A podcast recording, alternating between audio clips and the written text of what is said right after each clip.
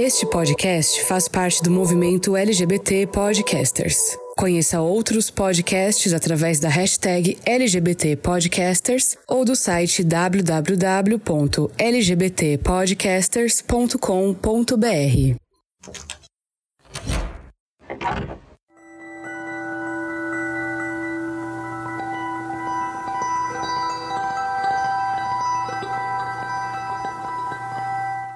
Existem coisas no mundo que se atraem de uma forma quase irresistível e se tornam tão comuns que ninguém consegue pensar um sem o outro. Feijão e arroz, queijo goiabada, pão de queijo mineiros. Mas e quando isso acontece em relações? Você consegue pensar em um homem gay sem uma mulher para chamar de melhor amiga e vice-versa? Você, homem gay, que menina vem à sua mente quando eu falo dessa relação? E você, mulher, que homem gay ocupou esse papel de tanta importância na sua vida? Neste segundo episódio especial para o mês das mulheres e para a campanha O Podcast é Delas, nós vamos nos debruçar sobre a amizade entre um homem gay e uma mulher hétero. Os estereótipos, as vantagens e os problemas que essa relação pode trazer. Apesar de ser uma relação cujas bases sejam sólidas, com apoio mútuo, muitas vezes a estrutura da nossa sociedade é capaz de contaminar essa relação. O podcast delas é uma campanha que busca promover a maior inclusão de mulheres na podosfera, e o Fora do Meio sempre considerou isso de extrema importância, desde o seu primeiro ano. Como nós sempre falamos, nossos ouvintes são majoritariamente masculinos e, mesmo que a gente não perceba, muitas questões do universo das mulheres atravessam a nossa vivência e impactam diretamente a nossa luta pela comunidade LGBTQIA. Eu sou Fernando Arazão e esse é o Fora do Meio, podcast que faz parte da rede LGBT Podcasters, que você encontra no arroba Fora do Meio Podcast no Instagram ou Fora do Meio Pod no Twitter. Armário aberto. E para me ajudar nesse bate-papo, né, sobre afinal essa relação peculiar entre mulheres e nós homens gays, eu tenho aqui duas convidadas mega especiais pra gente trocar um pouquinho de figurinhas, né? E estamos aqui já best friends. Gurias, por favor, se apresentem pra audiência do Fora do Meio. Quem são vocês? Bom, olá pessoal, meu nome é Alana. Alana Moura, eu sou aqui de São Paulo, capital, nasci aqui, vivo a minha vida inteira aqui. Eu participo do podcast que tá meio que parado ultimamente, do meu cachorro vendo foi roubado. A gente tem esperança aí dele ressurgir, dele voltar à vida. Sim. E é um prazer, porque eu gosto muito do conteúdo do podcast. O Fernando é um amor de pessoa, ele sabe ouvir puxando o saco dele. Acho ele lindo. ah, Sei porque eu amo os ruivos. e é um grande prazer estar aqui novamente. O prazer é todo meu, Alana. Bom, eu me chamo Viviane, sou do Rio, sou uma pessoa comum, uma mãe, uma pessoa que também gosta desse mundo do podcast. Não tenho mais tanto tempo assim quanto eu gostaria para estar tá mais por dentro dos assuntos, mas tô aqui participando para contribuir dentro do que for possível. Sim. E eu quero aproveitar já, né, mandar um beijo pro Adriano, né? Ele sempre lá tá comentando os episódios e as postagens do Fora do Meio, então um beijo especial para você, Adriano. E, gente, é, a gente tá aqui para discutir um pouquinho, né, sobre como que é essa relação de uma mulher cis, uma mulher hétero, com nós, homens gays, né? O que que nos aproxima, o que que faz essa relação ser tão presente né, na, na vida e na mídia e etc.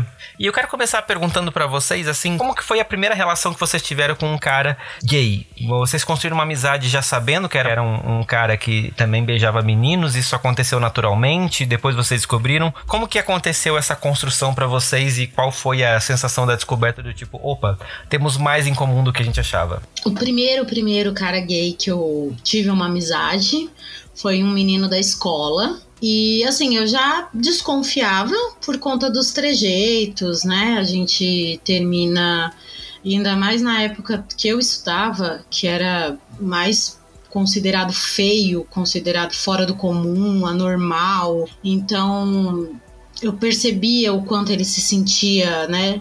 E um dia eu tive coragem de perguntar, né, sobre a sexualidade e ele me falou o que era e como que ele se sentia, tudo mais.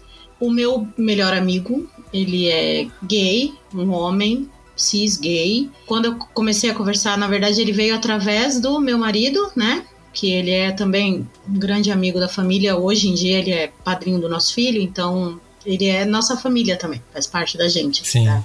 Né? E ele já sabia que era gay, mas eu não sabia porque ele tinha me contado, ou alguém me contou, não. Eu estava no ano de 2006, na parada gay aqui de São Paulo. Eu toda sapatãozinho, com meu cabelinho curto, com meu bonezinho. Ninguém no meu bairro iria me reconhecer, que tinha sido pouco tempo que eu tinha cortado o cabelo. E eu estava eu, bonitinha lá na parada, dançando. Daqui a pouco eu vejo um pessoal que eu, eu acho que eu conheço aquele povo. É, eu conheço. Eu conheço aquelas pessoas. Aí quando eu vejo tá o meu amigo e mais dois meninos da igreja dançando até o chão, assim, ó, rebolando. E todo solto, todo. E eu olhei, o menino, os meninos da igreja é viado. Não acredito. Aí eu olhei assim, eu, ai, as três Marias. Hum. E aí depois eu contei pra ele. Que aí quando ele veio me falar que ele era gay e tal, não sei o que, eu falei assim, mas eu já sabia, eu te vi assim, assim, assado, fazendo isso, isso, isso, com o rabo no chão, eu já sabia. Ele, nossa, ah, não você acredito. não abordou eles? Não, imagina, nunca, jamais, deixa eles lá.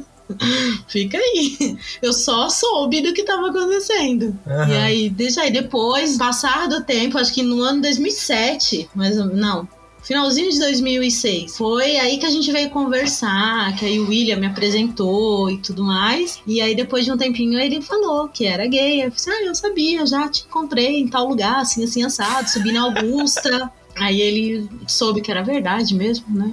Aí ele, Sim, a Lana fez que... aquele Eu Sei O Que Você Fez no Verão Passado. Exatamente, eu, sei, eu sei do seu passado. Foi assim que eu conheci. E aí eu acho que isso aí já fez a gente se juntar mais do que deveria até. E a Sim. amizade veio a, já tem 14, 15 anos. 16, quase 16 anos de amizade.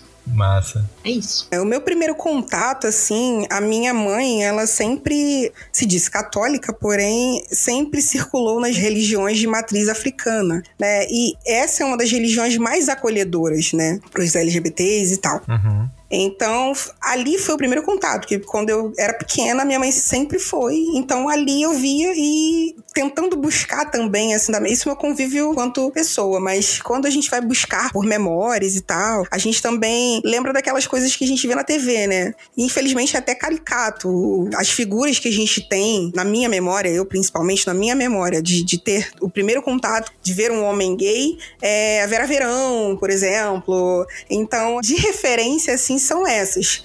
Hoje eu tenho um outro olhar, mas o meu primeiro contato foi assim. E a construção da minha amizade com o meu amigo foi gradativa, né? Foi muito, muito lenta e tal, porque nós nos conhecemos em 2004, no início da nossa graduação, e ele saiu da faculdade que a gente cursava. Eu permaneci, era uma faculdade privada, ele foi para pública. Tentou me levar, mas eu com medo na época não fui e me arrependo até hoje. E nessa a gente se afastou um pouquinho. Ele sempre nunca se abriu, nunca falou sobre, sobre nada. Então, a nossa amizade, a construção da nossa amizade veio depois desse período, né? Depois desse período de, de afastamento, que a gente retornou a, a nossa amizade. E eu acho que o mais legal que tem, assim, sobre a nossa amizade é que eu fui a primeira pessoa com quem ele teve a liberdade de falar que ele era gay. Uhum. Ele se sentiu livre para dizer para mim, Vivi, eu sou gay, né? E foi emocionante para mim. Enquanto todo mundo tinha esse estereótipo, né, de ai, ele não é gay. Eu falava,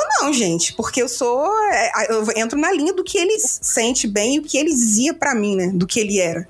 Não é eu dizer por um estereótipo que o padrãozinho que as pessoas colocam sobre a sexualidade dele. Enfim, a nossa amizade foi assim. Então, eu tenho esse, essa experiência com meu amigo e essa primeira visão, assim, é, é buscando sobre esse contato, essa primeira visão de um homem gay que eu tenha visto, é essa. Sim. É interessante você puxar esse perfil do estereótipo, porque é uma coisa que eu falo demais aqui no Fora do Meio, inclusive pra gente, né? Como homens gays, o quanto a gente às vezes teve essa dificuldade de se reconhecer porque a gente não encaixava dentro desses estereótipos que as pessoas colocavam, né? É bacana ver que vocês acabam sofrendo com isso também, né? Às vezes, para reconhecer uma pessoa, vocês acabam buscando esse isso que é apresentado, né? E opa, não bate, o que, que a gente faz agora, né? Então, o quanto isso é horrível para a sociedade em geral, né? Inclusive. É claro, é muito mais danoso pra gente, porque a gente tá tratando da nossa identidade, mas ao mesmo tempo também cria essa solidão porque você não sabe o que fazer já que difere tanto do que você conhece, né? Sim, e aí acaba que você. Eu brinco que você busca caixinhas, né? E você nunca uhum. encontra a sua caixinha. Você tenta se colocar dentro dessa caixinha e não se sente completo. Tenta outra caixinha e não se sente completo. E nisso você vai sendo tão excluído é tão complicado porque muitas vezes você não vai se, se encaixar em caixinha nenhuma. Uhum. E porque não tem caixinha, né? Não tem padrão. Mas é por aí. Exato. Então, esse padrão também, a mulher também sofre muito. Eu vou falar da mulher negra, assim. Eu, enquanto a mulher negra, eu sou uma mulher que eu brinco que eu sou fora do padrão. Eu não sou aquele corpo esperado para uma mulher negra. Ai, a mulher negra ela vai ter esse padrão de corpo. E a mulher, aí falando de mulher também, no geral, a mulher não tem padrão. É, a gente não tem que ter padrão. Não, não é isso que desqualifica ou classifica enquanto mulher ou não. Não, uhum. você acredita que quando eu era criança eu ouvia de uma determinada vizinha de que eu tinha bunda de nega? Que eu tinha um cabelo grande. E não era, tipo, um elogio. Vai falar que, nossa, como você tem uma bunda bonita. Sim. É umas coisas que a gente olha e fala assim, gente, como podia, né? Ter Sim. algo tão absurdo assim. E Sim. naquela época eu não, eu não entendia o, o que que era ter a bunda de nega. Eu ficava sem, né, entender muito bem. E aí, depois, quando eu cresci um tempo, que eu, nossa, era isso. Ah, tá, ela tava falando que a minha bunda era feia. Ah, entendi. E nisso, às vezes, a gente já sofreu tanto.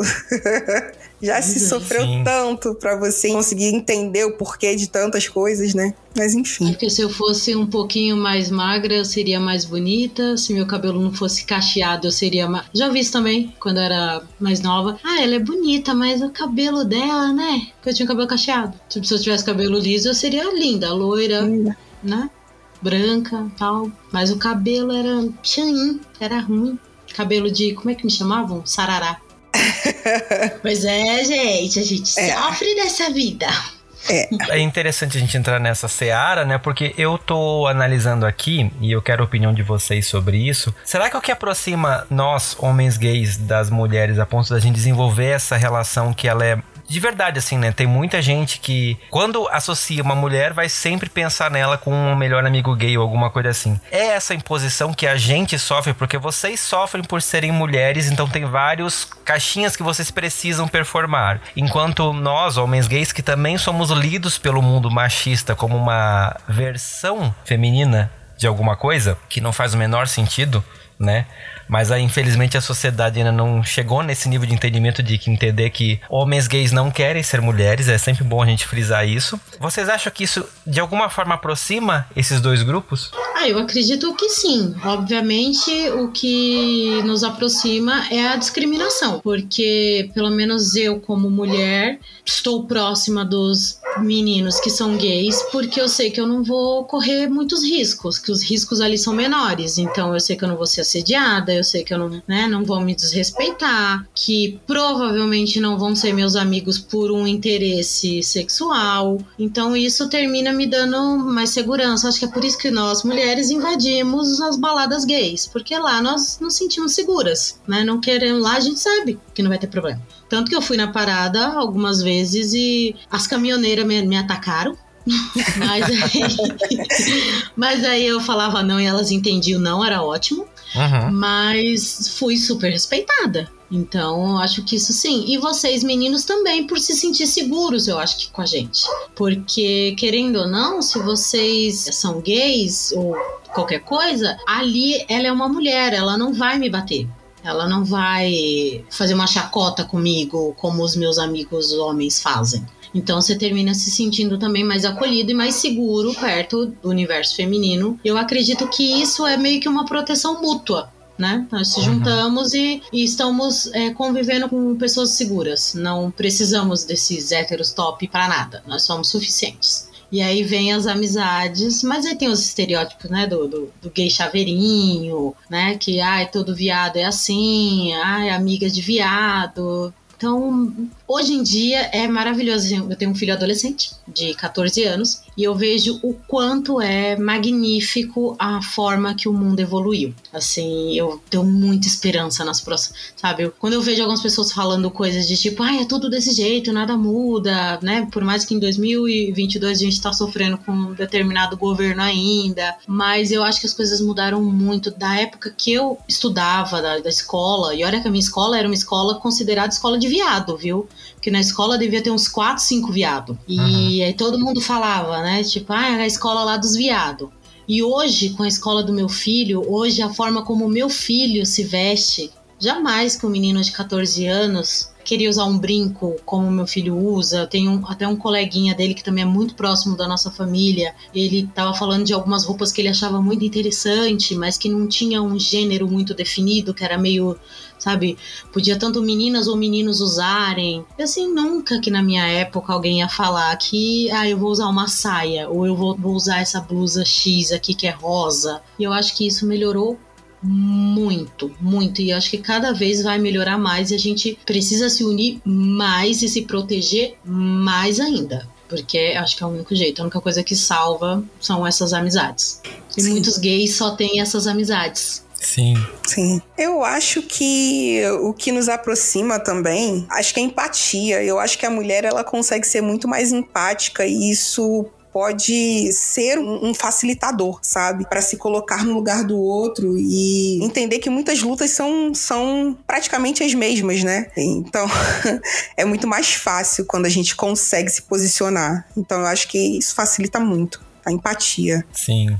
E, e, vocês tocaram num ponto que eu acho interessante, a questão da segurança, e eu vejo muito isso, de fato, até por causa das questões que acabam sendo comuns, né? Por exemplo, eu como um adolescente, me entendendo como um cara gay, eu me sentia completamente deslocado na rodinha ali com os meninos, seja na fila pra gente entrar na sala, na cantina, alguma coisa, de eles falando do quanto as menininhas estavam gostosas e etc, e eu não fazia parte daquele universo, não entendia aquele universo, eu me sentia completamente desconfortável e deslocado daquele universo. Então, então a gente acaba indo buscar a amizade de pessoas que tenham interesses parecidos com o seu sem saber, né? Eu lembro que eu tinha duas grandes amigas da escola que a gente ficou muito grudado. Era toda a escola sabia que onde estava a Aniele estaria o Fernando e a Juliana juntos. Já se esperava que trabalhos em grupo ia ser nós três. E eu lembro assim que uma vez eu briguei com a Juliana por algum motivo. Ela começou a namorar e por algum motivo, depois a gente vai chegar nisso daqui a pouco, mas o namorado dela não gostava de mim e é, por algum motivo a gente se desentendeu por conta disso, assim, foi foi um choque na escola que Fernando e Juliana se desentenderam. Foi tipo assim, o começo do apocalipse, sabe? Foi engraçado demais. Eu lembro muito disso. E eu queria a opinião de vocês como mulheres, assim, o que, que vocês enxergam de principal diferença dessa questão da amizade, de construir uma amizade com um homem hétero, porque existe, né, amizade de mulher com homens héteros e a construção da amizade com um homem gay. O que, que vocês acham que é mais diferente dessa situação? Olha, eu acho que o principal é que a gente já entra numa amizade sabendo que eu não preciso me preocupar em me proteger. Fora isso, que eu não preciso tomar cuidado se ele chega perto de mim, eu não preciso tomar cuidado se ele tá sendo sincero comigo de verdade ou se ele tá querendo alguma coisa a mais. Que até você descobrir que essa amizade é verdadeira e que é só uma amizade mesmo, você vai ter que descobrir. Uhum. Então vai passar por um período aí de conversar, de entender. Fora que a gente sempre escutou que o homem é safado, então. Vai rolar um período de experiência. Vai rolar um período de experiência. A partir do momento, pelo menos com comigo, né? Não sei se isso é a realidade de todo mundo, mas pelo menos comigo. No momento que a gente passa desse período de experiência e que eu confio na pessoa e eu sei que a intenção dela é a amizade, para mim é igual. Eu não vejo muita diferença. Eu, óbvio, acho que os meus amigos gays se abrem um pouco mais comigo. Mas eu acho que isso também tem um pouquinho do hétero homem ser muito fechado, não, não se abrir muito, né? Não, se, não mostrar vulnerável. Mas essa é a única diferença. Depois que essa amizade é consolidada, que eu vejo é essa, que os homens héteros, eles não se abrem tanto quanto os homens gays. De resto, eu vejo tudo igual. Uhum. É, é isso também. Acho que um ponto legal que a Luna falou é a segurança, né? A construção da amizade, acho que o ponto forte da diferença é essa. É uma, uma diferença muito grande, porque até você se sentir. É muito difícil, eu vou falar para mim enquanto mulher, é muito difícil para mim me sentir segura até hoje. com um homem, uma amizade com um homem. E, mas assim, infelizmente, os homens gays, eles também têm, permeiam a mesma, o mesmo tipo de criação. Então, eles são, vivem dentro dessa, como eu brinco, de volta de novo a falar da caixinha, né? Então, uhum. até eles conseguirem essa evolução de se sentirem à vontade, confortáveis com a gente também é, é gradativo, é uma construção, é lento, é, eles também precisam dessa confiança, né? Mas é isso, é, o assédio pode acontecer em algum momento que você nem espera, uma amizade com um homem hétero. Então, sempre sempre fica. Eu acho que eu tenho esse receio. Uhum. Eu crio as minhas filhas de uma forma meio até. Eu olho hoje até é ruim, mas assim, eu tenho tanto medo do olhar do outro, né? Em relação ao físico, ao corpo, ao que, que a cabecinha do outro vai pensar, que eu coloco. A Alana falou de roupa, isso veio muito na minha cabeça. eu, eu não tenho, eu não consigo dar mais liberdade, né? Isso também pode impactar para muitas coisas. Eu olho as minhas filhas e eu falo, porque eu tenho medo dos homens. Isso que é uhum. essa construção. Eu tenho medo principalmente dos homens. Como aquele homem vai enxergar a minha filha? Será que ele vai conseguir construir uma real amizade com ela ou ele vai se aproximar da minha filha porque vai olhar e vai desejar aquele corpo e não vai respeitar aquele corpo, né? Aquela pessoa, uma, uma amizade. Pode chegar um ponto que isso aconteça. Então, sim, eu me sinto muito mais segura com os meus amigos gays. E é a mesma coisa, eles também se sentem seguros comigo. É aquele ponto de. A gente tem uma amizade em que acontece um problema entre o, o casal, a gente é o ponto de referência para conversar, né? O que que, que tá errado? O que, que, que a gente pode sentar para conversar e resolver? Então, sim, tem diferença, sim. Eu acho que, principalmente nesse começo, mas infelizmente eu ainda tenho algum receio, sim, uhum. de ter alguma insegurança, porque parece que, uma vez eu ouvi isso, parece que os homens dizem que os homens. Tem, tem muitos homens, assim. Eu não tô falando. Infelizmente a gente acaba generalizando, né? Mas tem muitos homens que ficam, parece que, esperando um passo para uma brecha. A né? deixa. É uma brecha. A deixa, é. Eu já passei por isso. Então, tipo, gente, mas como? Anos de amizade? Era, como é que. Não, não é isso, é amizade. Não, não, não é isso que você tá pensando. Muitas vezes, porque às vezes o nível de intimidade, a pessoa acha que evoluiu, mas não é por esse caminho que a gente quer levar, né? É, eu participava de uma comunidade do Orkut que eu sou uma senhora, e nessa comunidade falava. Somos. O título era Eu não estou dando em cima de você, eu só sou legal, tá? Sim. Porque... Nossa, eu passo muito por isso também, porque eu sou muito falante. Eu, não, eu gosto eu... de ser amiga também, eu gosto de ajudar. E aí quando a gente vê a pessoa. Tá... quando eu vou ver, eu tô falando. Não sei se pode falar órgãos genitais aqui? Ai, Alana, pelo amor de Deus, você já participou desse podcast 30 vezes, você sempre faz essa pergunta, Alana. Ai, Por que pode? É que, é que é seguro mudou... pra nós.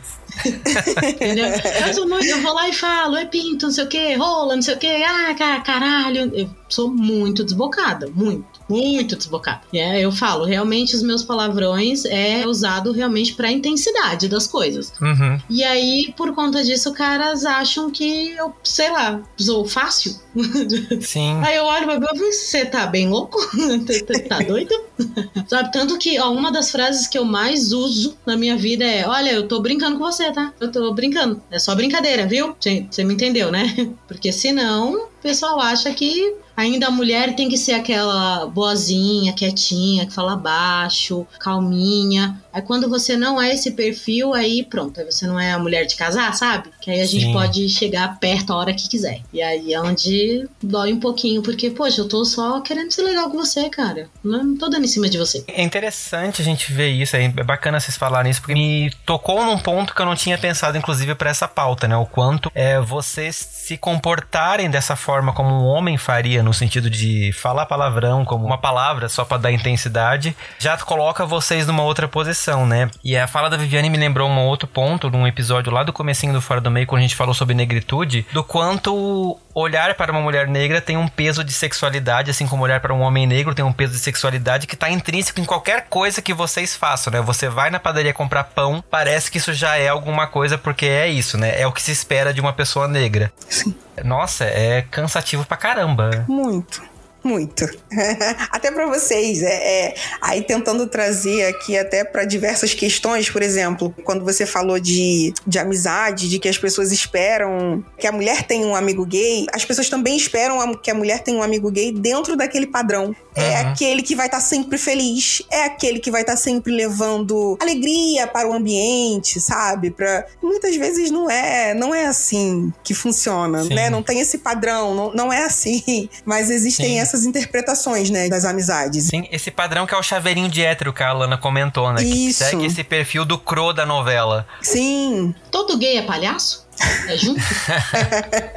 a interpretação Sim. das pessoas é. é não tem conexão, né? Não, é, o fato de ser. É, tem o, um vídeo onde o cara fala que ele é motorista de ônibus, vocês já viram? E que ficam espantados por ele ser gay. Eu achei maravilhoso aquele vídeo. eu ria tanto. Tipo, olha, uma pessoa comum.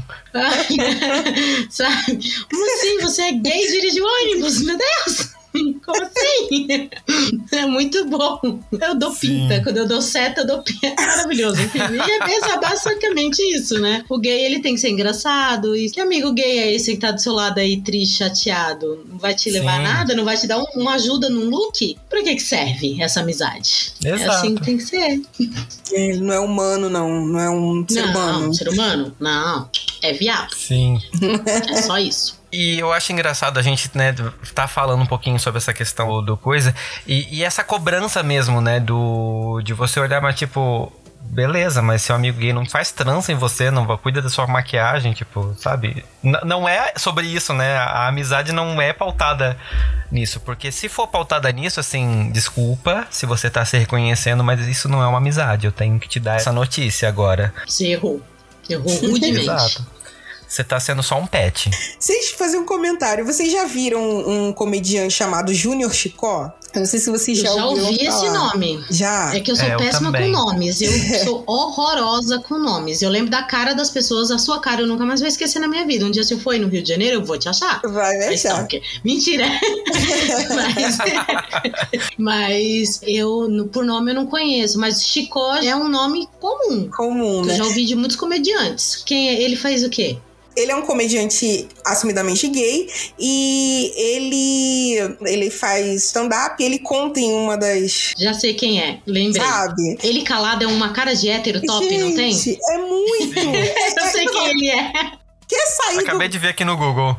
Isso, quer... ele é maravilhoso para acabar com esses padrões, assim. Você olha pro Júlio Chicó. Lembrei. Mas assim, e ele tem um, uma parte do stand-up dele que ele fala sobre um, uma vez, num, num, ele conheceu um casal, que esse casal levou ele à casa deles e começou a perguntar coisas sobre a arquitetura da casa. Mas o que, que você acha? É, isso aqui ficaria como aqui? O que, que você acha? Essa roupa, como é que fica? Eu falei.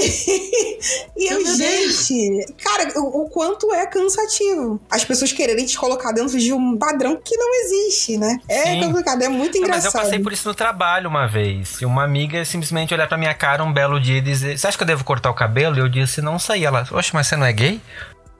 Então, mas eu não tenho curso de cabeleireiro, né? Não sei, assim, que você deve fazer no cabelo. Raspa, talvez? pois é. Gente, o cabelo é do outro, né? O corpo é do outro. Você vai, você Sim. pode, sei lá, tentar, mas não. Não, o que que acontece? Virou viado e automaticamente baixa o download de, né? É, gente, a gente não faz Enem pra poder vir viado, não. A gente não tem um curso é. preparatório, não é assim que funciona. Amém. Mas é, é, bizarro quando acontece isso. Eu lembro de quando. Tipo assim, volta bem isso já aconteceu, né? Normal. Não que eu não goste, tem coisas que eu gosto. Por exemplo, assim, com a minha amiga Juliana, a gente ia comprar roupa e eu adorava ir com ela, mas porque a gente já tinha uma relação e eu conhecia ela, eu sabia exatamente do que ela gostava. Então, para mim era legal ir por causa disso, assim. As opiniões que eu dava eram reais. Mas a gente tinha uma amizade fora daquilo. Não era só. Ela não me ligava só pra vou comprar roupa. A gente, sabe, era um dos momentos que a gente ficava junto, trocando ideia, dando risada e etc. Era um momento que vocês aproveitavam juntos, né?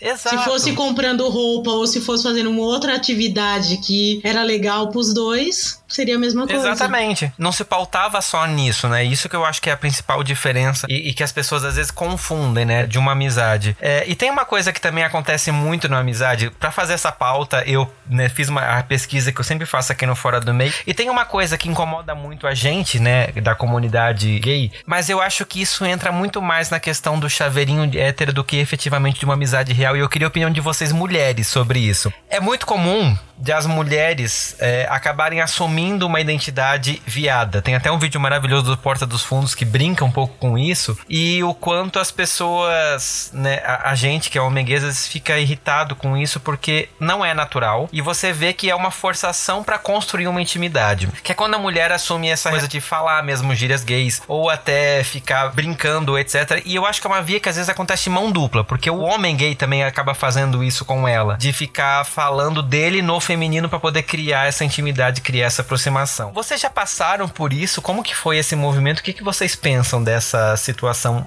bem específica? Já, já passei. Não posso negar, me envergonho, mas aprendi.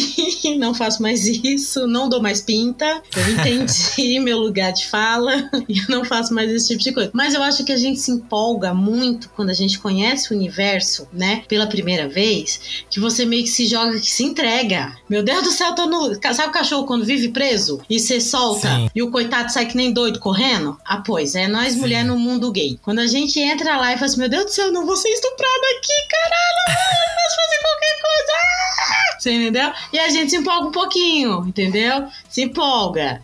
Então, dá no início, eu acho que toda menina que começa a, nam a, a namorar, é doida, que começa a ter uma amizade um pouco mais sincera, aí realmente você faz parte do universo daquela pessoa, que você começa a conhecer os lugares, começa a conhecer é, aquela pessoa um pouco mais a fundo, você termina cometendo essas gafezinhas. Mas com um tempinho, assim, isso quando é com uma amizade verdadeira, uhum. né? Quando é uma amizade, sei lá, X forever, você só faz aquilo para tentar ter uma afinidade com a pessoa mesmo, sabe? Para tentar se mostrar próximo ali da pessoa, tal. E claro que com o tempo você percebe que, né, não é, não é bacana, não é certo. Você não vai tratar aquela pessoa como viado o tempo todo. Você vai tratar ela como uhum. seu amigo. Então, não, não há necessidade mais dessa interação tão próxima ali. Então, as coisas começam a se ajustar. Eu acho que com o tempo e dar uma melhorada. Mas todas nós já cometemos. Eu, eu acho que a maioria das mulheres já. Sim. Já Sim. pegou. Como é que é o nome do dicionário gay? Bajubá, a gente pegou ali, assim, ó, sabe? E, e, e, foi. Daí depois a gente aprendeu que calma, respira, respira. Ele é seu amigo, ele não vai fugir. Você não precisa falar todas as gírias gays numa única frase. Calma, vai com calma. Aí, aí a coisa anda. Você pode Tem. ser só uma mulher, não precisa ser um, um, gay preso num corpo feminino, né? Isso, a Madonna já usou essa frase e hoje em dia eu olho e penso tipo assim, por que Deus? Mas, Mas é. eu, queria, eu queria, porque era mais, muito mais bonito. Ah, mentira, tô zoando. Mas sim, por aqui também. Sempre isso, acho que já aconteceu com, com quase todo mundo, né? E eu acho que é uma busca também para, acho que tanto dos nossos amigos quanto da gente para tentar essa aproximação, tentar se inserir no mundo deles, sabe? Tentar estar mais próxima. Eu acho que aqui comigo sempre foi isso. Mas não dá muito certo, não, sabe? Porque é aquilo, não é o meu lugar de fala. A gente busca uma aproximação, mas não, não é possível. Dessa forma não é. E não tem necessidade de ser assim também. Né? A gente se aproxima de outras formas.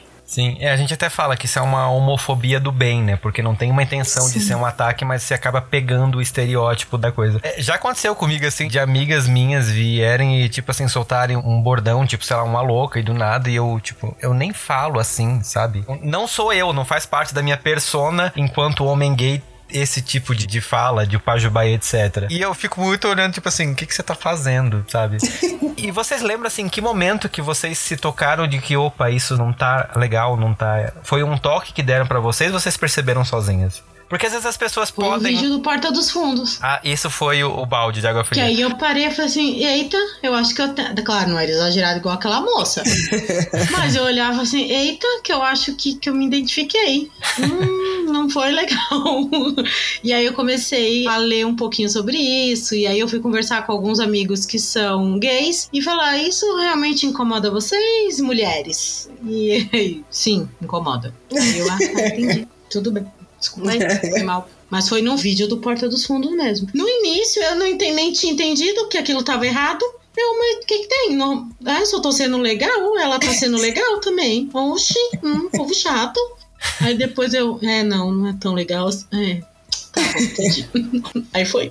Comigo foi um toque do meu amigo de um dos meus amigos, né? Sobre falar. Ele falou, gente, a gente não, não fala assim, porque parece que se fala assim o tempo inteiro, né? E não é assim. E, e, ele falou assim: tem coisa que eu nem sei. Tipo assim, você tá querendo falar uma coisa que eu nem sei, que eu não uso. Então, é muito assim, foi um toque de um amigo meu. Eu falei, ah, então nem, nem tive tanto essa percepção de, do, do exagero, de tatão, de mais de, essa busca mesmo do, do, como eu falei antes de, de, me inserir. Mas foi ele mesmo falando que eles não utilizam, não é assim, né? Uhum. Que acontece. Sim, é interessante a gente perguntar isso, até porque deve ter muita gente que às vezes não parou para pensar nisso, só reproduz, porque é uma coisa muito do ser humano, né? De você querer imitar um comportamento para poder inserir. Isso nos torna animais sociais, isso é visto no mundo animal. Nós somos animais, né? Então nós seguimos essas regras que a natureza acaba colocando no nosso DNA, digamos assim, e a gente não percebe. Então é interessante a gente ter esses toques, até porque nem todo mundo nasce sabendo, né? A gente comete alguns erros e eu, eu acho que uma das funções aqui desse podcast é justamente dar esse toque para a gente poder criar uma relação melhor, né? porque a gente já sofre tanto. É tão bacana quando você encontra alguém que você tem essa relação legal, essa relação pura, essa relação que não tem medo e você às vezes estragar ela por uma desinformação é, é muito ruim. E uma das coisas assim que eu lembro das minhas amizades e que eu tenho muita saudade, as minhas melhores amigas da escola foram. É, cada um seguiu a sua vida, né? A gente gosta muito ainda um do outro, se fala muito de vez em quando. E uma situação que eu lembro muito assim, eu queria muito que vocês contassem as histórias de vocês, porque com certeza vocês devem ter passado por isso também, era de quando elas começavam a namorar, as, os namorados ficam morrendo de ciúme de mim porque eu sempre tava junto com elas. E como eu era essa coisa, tipo, ninguém sabia. Todo mundo falava que eu era gay, mas ninguém tinha certeza porque eu nunca tinha falado, nunca, ninguém tinha me visto com outro cara, mas também nunca ninguém me viu com uma outra menina. Então, tipo assim, quem é o Fernando? O Fernando tá afim da fulana, porque eles só andam junto, o Fernando vai na casa dela, o Fernando é. A mãe dela gosta do Fernando. E era essa construção, tipo assim, de eu estar grudado o tempo todo. E eu lembro que teve uma situação em que esse menino, no aniversário dele, ele quebrou o braço, porque ela tinha me ligado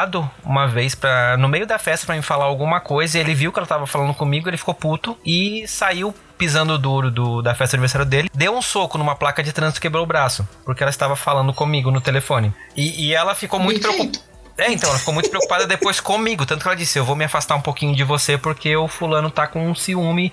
E eu fiquei assustada. Eu disse: Não, por favor, né? Ainda bem que foi a placa e não a cara dela, né? É, então, mas eu fiquei muito assim. Mas, gente, eu não fiz nada, eu não tô fazendo nada. Tipo, a gente é só amigo. Rolou alguma coisa assim parecida com vocês, de ciúme de namorado? E como que vocês lidaram com isso? Não, comigo nunca rolou. Porque, na verdade, comigo rolava o contrário porque o mundo inteiro sempre infernizou a minha vida se eu não tinha ciúmes do meu marido com o nosso amigo. Porque os dois são muito próximos. Sim.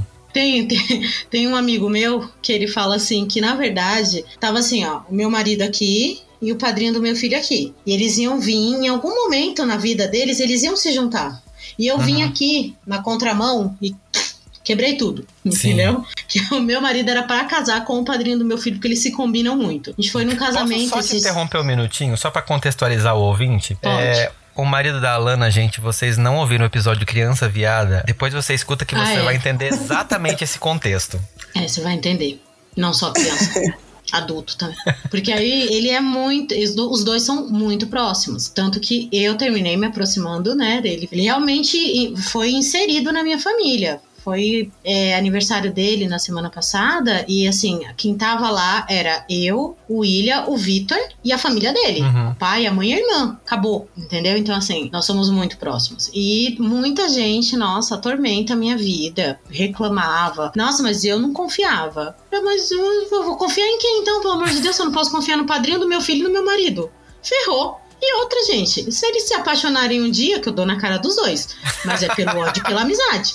Eu falei, pô, ele, se é pra me largar, me larga enquanto eu tô nova. Porque depois que eu tô velha, aí eu dou dor na sua cara. Mas o mundo tinha muitos ciúmes. Eu olhava e falava assim, meu Deus, como pode? e o, o, tava falando do casamento que nós fomos. É, os dois me largaram Mentira, eu fiquei sentada lá embaixo que eu tava morrendo de preguiça de andar, que tava de salto, um negócio que dói no meu pé.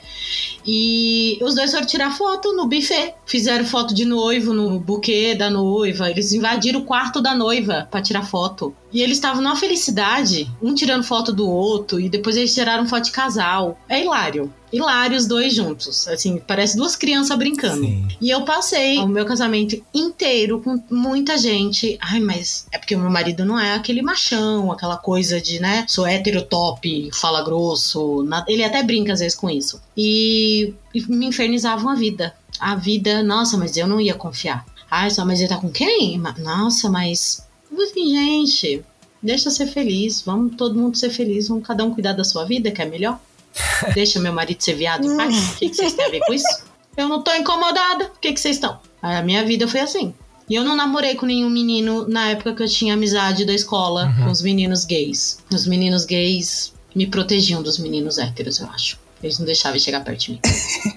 É, eu sou uma amiga, eu sou do, do time mega ciumenta. Eu sou muito ciumenta. Eu tenho muito ciúme dos meus amigos. Eu tive sim, muito ciúme. Falando desse meu amigo, antes dele se sentir livre pra assumir a sexualidade dele, ele foi noivo, ele namorou outras meninas e eu sempre fui a amiga que falava assim: não presta pra você. Pode- não vai dar certo. Larga esse barco que tá errado. E- mas sem saber, tá? mas eu sempre fui Algo essa me amiga. dizia. Pois é, todo meio me dizia, todo meio que eu brinco assim, todo mundo falava, ele não é gay, né? Todo... Não, meu amigo não é gay. Porque é isso que você tá falando do seu marido. Provavelmente ele deve ter desbarrado e sofrido muito, porque todo mundo coloca ele dentro de uma caixinha padrão que não existe, né? Exato. Mas enfim, eu sou amiga ciumenta e o meu amigo também é muito ciumento. Até o meu amigo ter uma amizade legal com meu marido, ah, foi assim, ó. A gente penou. Ele tinha Deixa eu ver se ele merece ela. Era exatamente isso, mas eu consigo ser pior. Eu sou pior. Hum. Porque eu sou esse tipo de pessoa, como a gente conversou até antes, que se alguém fizer mal a ele, eu vou ser a pessoa que vou estar ali na linha de frente pra dar aquele pequeno soco. Mas é, é isso, eu sou muito ciumenta. É, Eu tenho esse instinto de proteção em relação aos amigos, meus amigos. E, e a Lana falou uma coisa legal, assim, que acho que as pessoas têm muita dificuldade de entender a construção da confiança, né? Uhum. Você, quando as pessoas falam, eu sofro isso até em relação ao meu marido, porque eu sou um tipo de pessoa que nós temos amigos, eu confio no meu marido, confio nos amigos, e é isso aí. Eu sou o tipo de pessoa assim, você vem na minha cara, eu durmo cedo, e eu vou descansar. E os amigos ficam. Quantas vezes o meu marido já ficou com uma amiga bebendo de madrugada na minha casa? E desculpa que eu vou falar, foda-se. Mas assim, eles são amigos e estão ali conversando. E tem um momento de intimidade deles. que, Às vezes ele quer falar uma coisa com a amiga e a amiga queria falar alguma coisa com ele que é era da amizade deles, sabe? E é assim como eu tenho com meu amigo também. E, e não tem essa de, ai, você confia? Confio, confio no, no que eu construí no meu relacionamento. Tanto de amizade quanto com o meu marido Uhum. acho que as pessoas têm muita dificuldade em relação a, a, essa confiança, é, que tem- também tem a ver com a segurança que a gente falou lá na frente, né? Como as pessoas não se sentem seguras, então é, é difícil a pessoa entender que existe sim amizade entre homem e mulher. É difícil pra caramba, mas existe.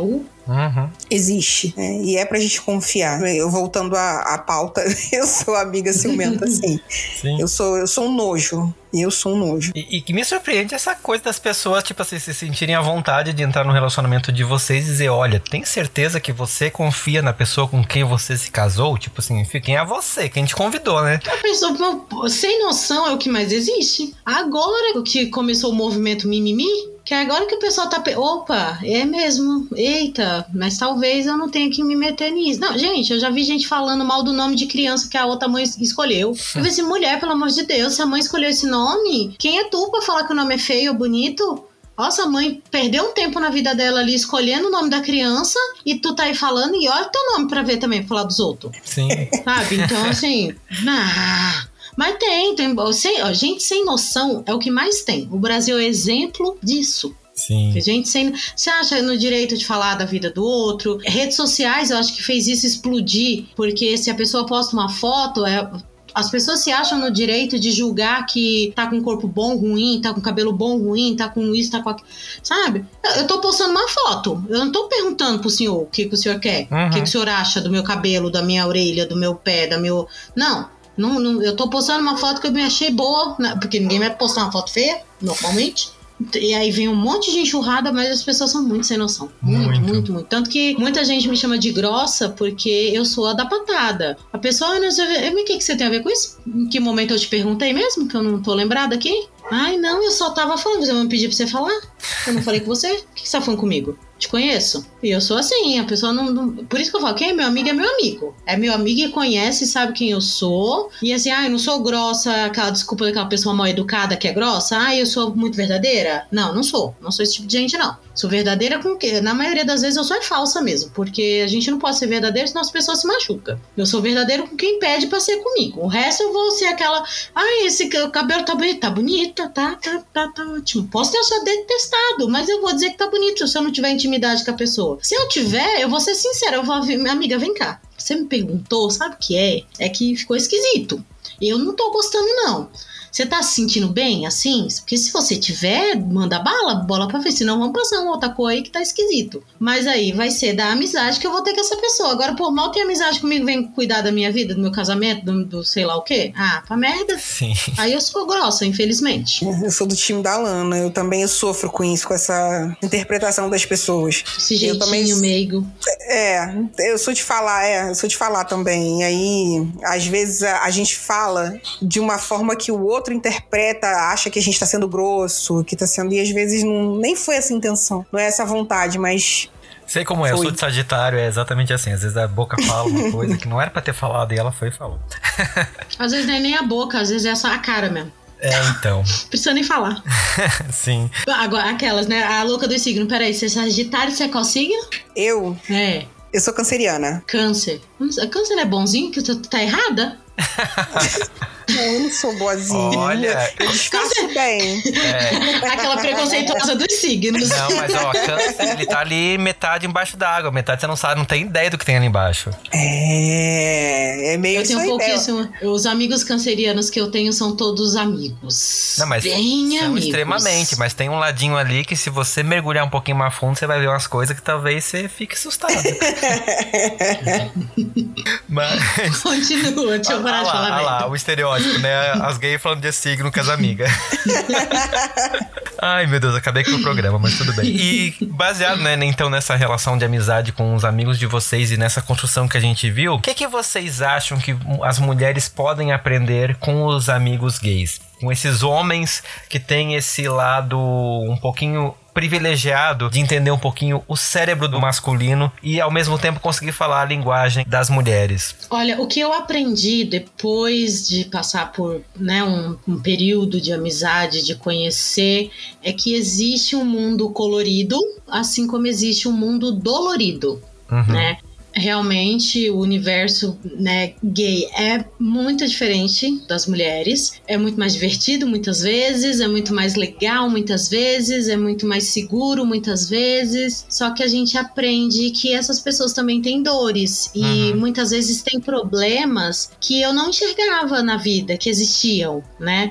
Que nem com esse meu amigo mesmo, que é o padrinho do meu filho. Ele, uma vez eu cheguei a perguntar pra ele, falei, mas por que, que você já não chega numa pessoa e fala que você é gay? Sabe? Ah, aí acaba com essa história. Aí ele falou assim: Você já chegou alguma vez em alguém e falou: Oi, bom dia, tudo bem? Meu nome é Alana, eu sou gay? Ou eu sou hétero? Você imagina isso pra mim? Como seria me apresentar dessa forma? Aí onde eu paro e falo assim: Nossa, é mesmo, né? Tipo assim, se alguém vir falar pra mim: Ah, eu sou gay, eu vou falar: Beleza. Ah, legal, bacana, bom pra você. Agora, outras pessoas não vão, né? Aí a gente vai descobrindo, tipo, quanto a pessoa. é, Eu sempre fui uma pessoa muito livre né? Sempre fui um espírito livre. Minha mãe arrancava os cabelos por causa disso, porque eu saía sem eira nem beira e conversava, e falava, e brincava. E você não poder fazer isso, porque você vai ser mal interpretado, porque você corre realmente o risco de acontecer alguma coisa com você. Então eu aprendi que existem dores também, que muitas vezes não tá no meu universo. Assim como a negritude também eu aprendi, só vim aprender depois que eu casei com uma pessoa negra. Antes disso, eu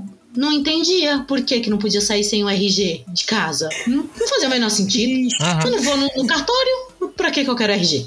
Entendeu? Então, assim, depois aí que você vai entrando nesses universos, eu acho que isso é muito importante que os homens héteros cis. Ai, parece blá blá blá? Parece. Mas, amiguinhos, vocês precisam conhecer o outro lado da moeda. Entendeu? Assim como vocês precisam saber sobre as mulheres, saber sobre os gays, saber sobre os negros, saber sobre os indígenas ou qualquer outra etnia que seja fora, até preconceito que a gente tem com árabe, com, sei lá, chileno. Sabe? A gente precisa aprender que as pessoas não é aquilo que passou na Rede Globo. Não é aquilo que o jornal disse que era. A gente precisa conhecer e cada ser humano tem uma dor. E eu acho que foi com os gays a primeira vez que eu entendi que cada pessoa tem sua dor. Que cada pessoa tem um jeito de sentir aquilo. Que pra mim, se alguém falasse, sabe, ai, sou gay, tá bom. Mas para aquela outra pessoa se falar vai doer ou Uhum. tirar as pessoas do armário, eu não entendia. Mano, sai do armário, sabe? Seja livre. Peraí, pra mim é fácil ser livre.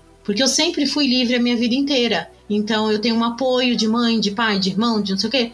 Será que o outro tem essa mesma possibilidade, né? Então, com o universo gay que me abriu as portas por ser humano, uhum. no geral, de ver que existiam pessoas diferentes de mim. Eu tinha uma noção do que era quando sou uma tapada, né? Mas eu nunca tinha parado para pensar. E aí foi quando eu comecei a refletir algumas coisas na minha cabeça de os meus preconceito, que a gente é muito preconceituoso. Quando eu era criança, eu falava que pra que ser gay desse jeito? Não podia ser só gay normal? Precisa ser assim, afeminado, sabe? E até entender que esse gay afeminado talvez fosse uma pessoa trans que sofreu a vida inteira não aceitando seu próprio corpo. Então demorou um pouquinho pra gente aprender e ter noção do ser humano, o quanto nós somos complexos e o quanto somos lindos num geral e que a gente precisa enxergar essas belezas e tirar a beleza padrão que a gente tá tão acostumado acostumado a enxergar. Isso acho que foi o que eu aprendi verdadeiramente. Porque, como eu tinha um amigo muito próximo, me doía muito as coisas que falavam dele, me doía muito as coisas que eu ouvia e que ele passava, sabe?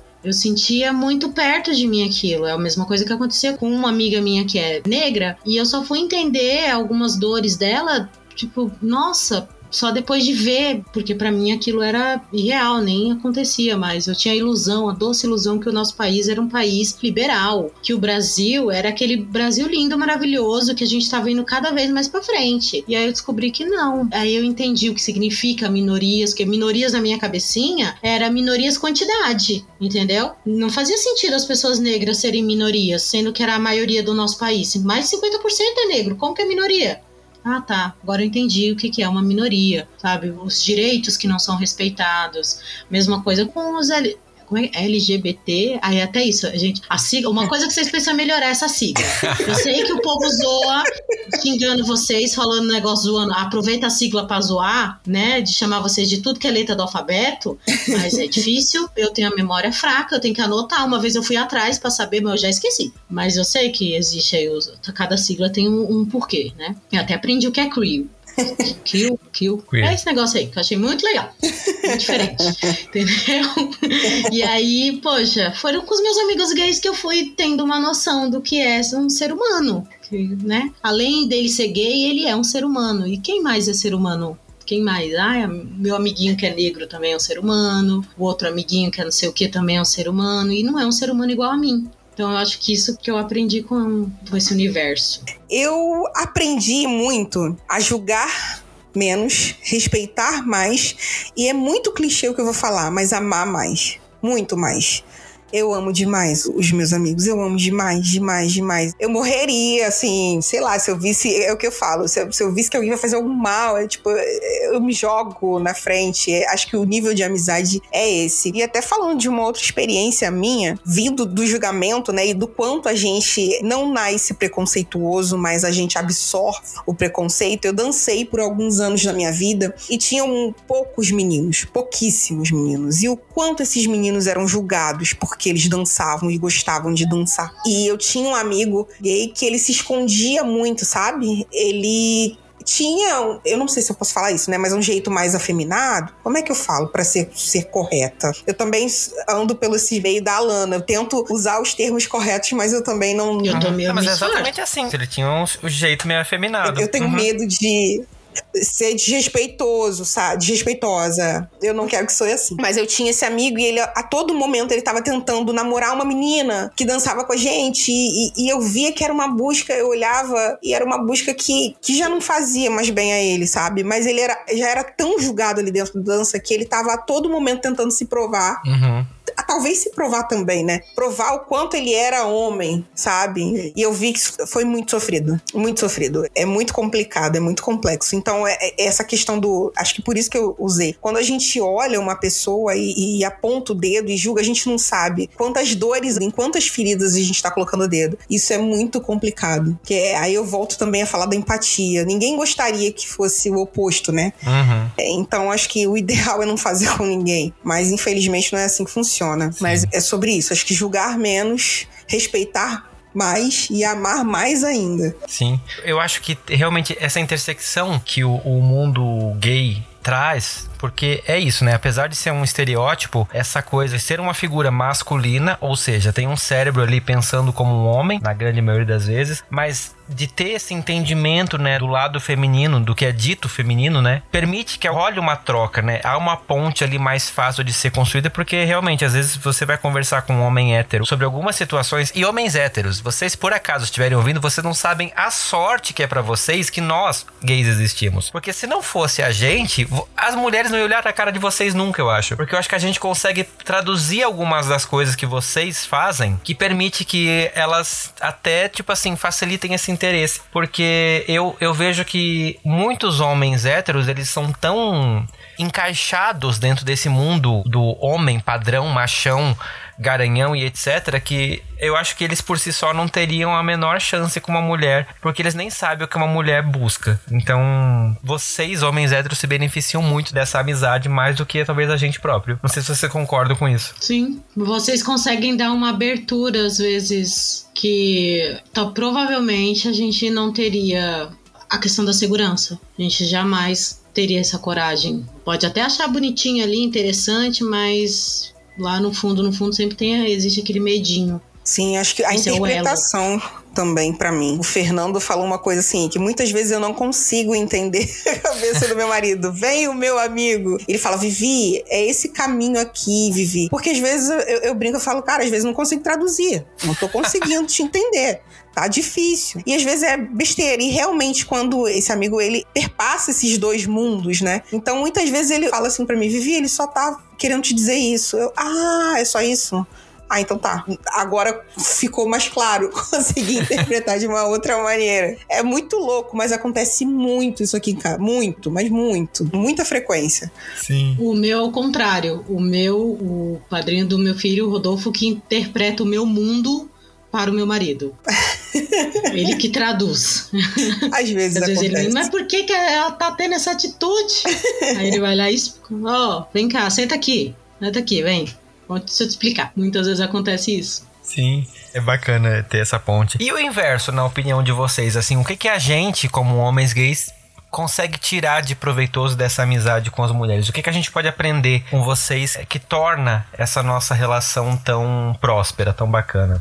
Ah, eu acho que vocês aprendem que o machismo existe verdadeiramente, porque vocês sentem na pele ele também. Sim. Que às vezes até não entendia muito bem por que, que a mãe tinha determinada atitude, por que, que a sua tia era daquele jeito, por que, que a sua amiga reage daquela forma. E aí você entende. Porque, assim, na minha opinião, eu acho que os homens pensam assim: o único defeito do gay é que ele lembra a mulher. Porque se o viado não lembrasse as mulheres, não associasse ao mundo feminino, eu acho que ser gay num mundo paralelo ia ser até mais macho do que ser macho.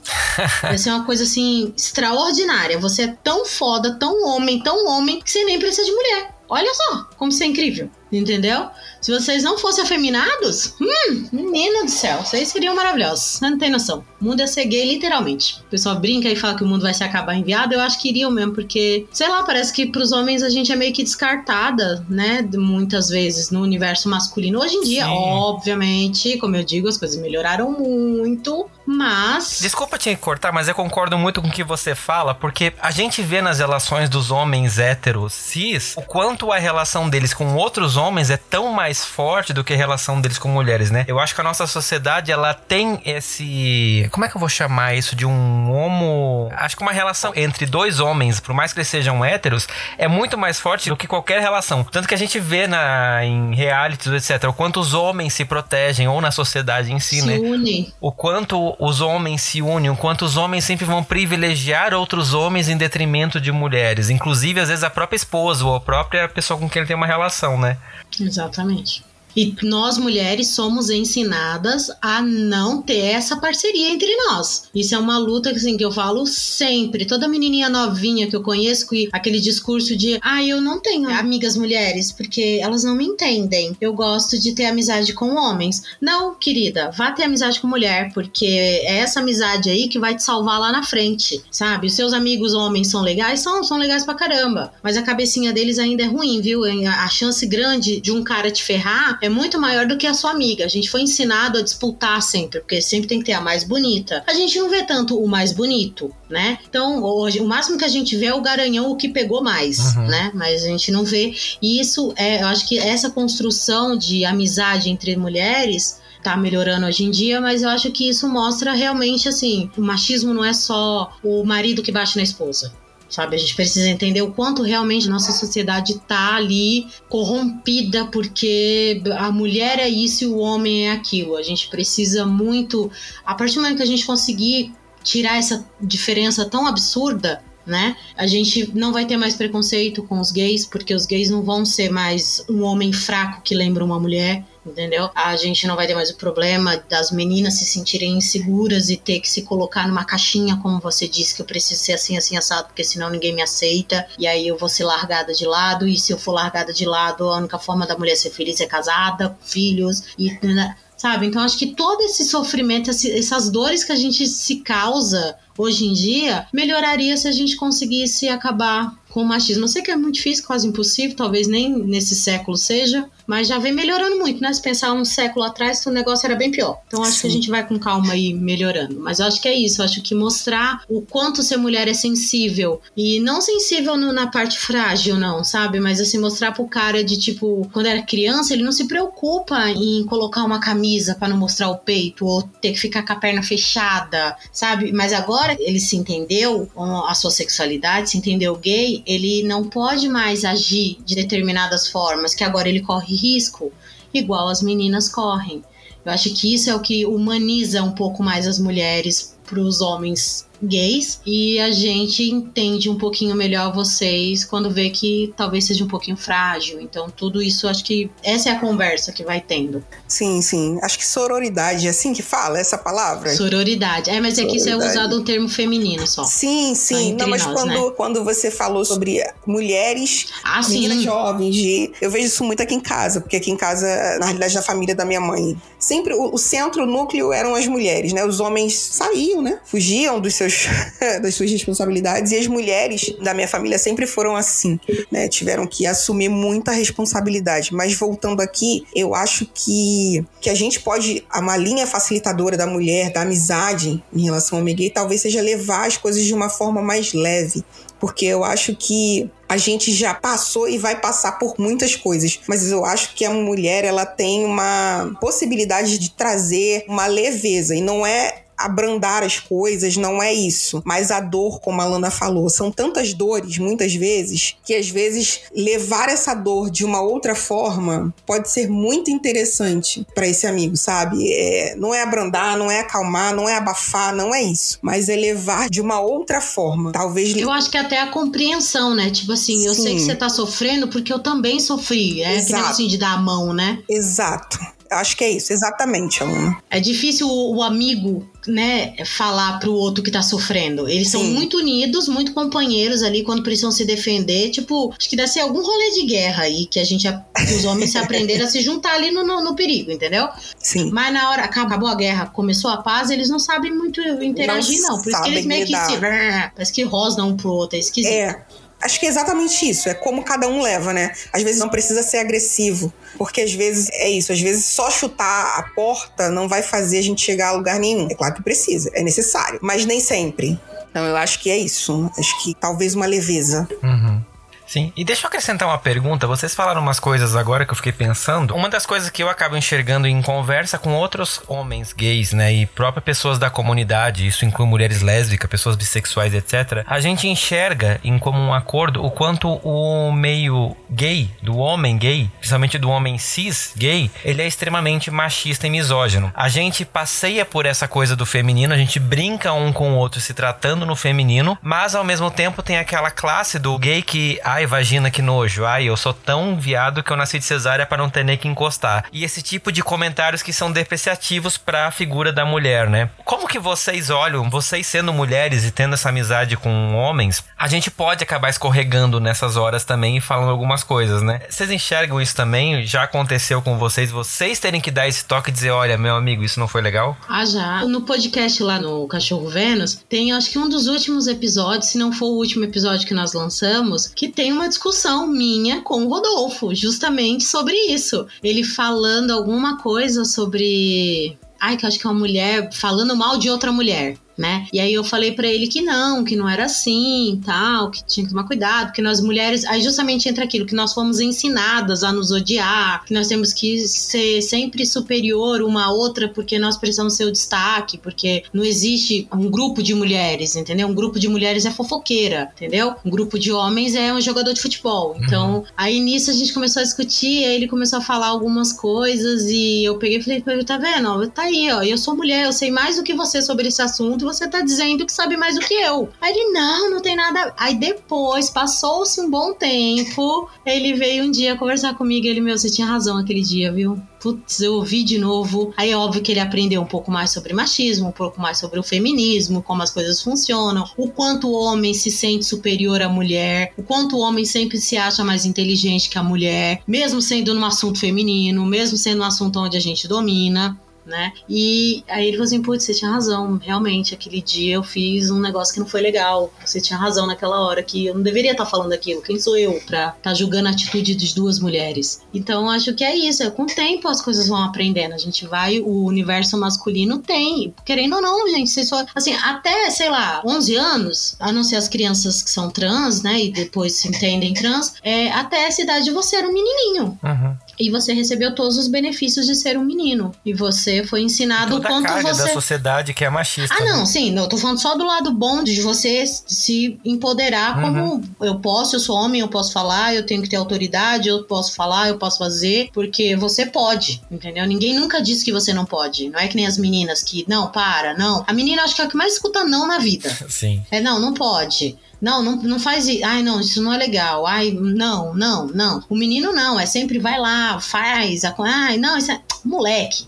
Moleque é assim mesmo. Moleque, moleque, moleque. Agora, menina não, você não é uma menina, você tem que se comportar assim. Aí a gente aprende. Então tem essa autoestima masculina o ego masculino, vem desde a infância, criado ali, né? Foi construído. E acho que isso vocês aprendem depois de um tempo com a gente. E fala, poxa, é verdade. E esse ponto eu nunca parei para pensar. Sim. Sim, a Lana falou uma coisa que me, me remete a uns pensamentos e a algumas conversas até que eu tenho em casa. Mas como o homem aprende a ver o sexo, né? Eu tô indo por essa linha porque como a gente chega até isso, o homem normalmente ele é educado sexualmente por filmes pornôs, né? Então muitas vezes dentro daquele cenário, ele enxerga a mulher como um pedaço de carne. Uhum. Então, é, é também para voltar nesse assunto que você tá falando. Muitas vezes o homem acha aquilo, primeiro que dentro daquele cenário ele sempre é superior à mulher, né? O dominante. O dominante. Eu acho que é uma construção que se leva para toda a vida e para todos os outros ângulos da vida. Ele vai sempre se ver como superior. Uma mulher não sabe sobre determinado assunto, uma mulher não sabe o ponto de prazer dela, uma mulher não conhece o próprio corpo, né?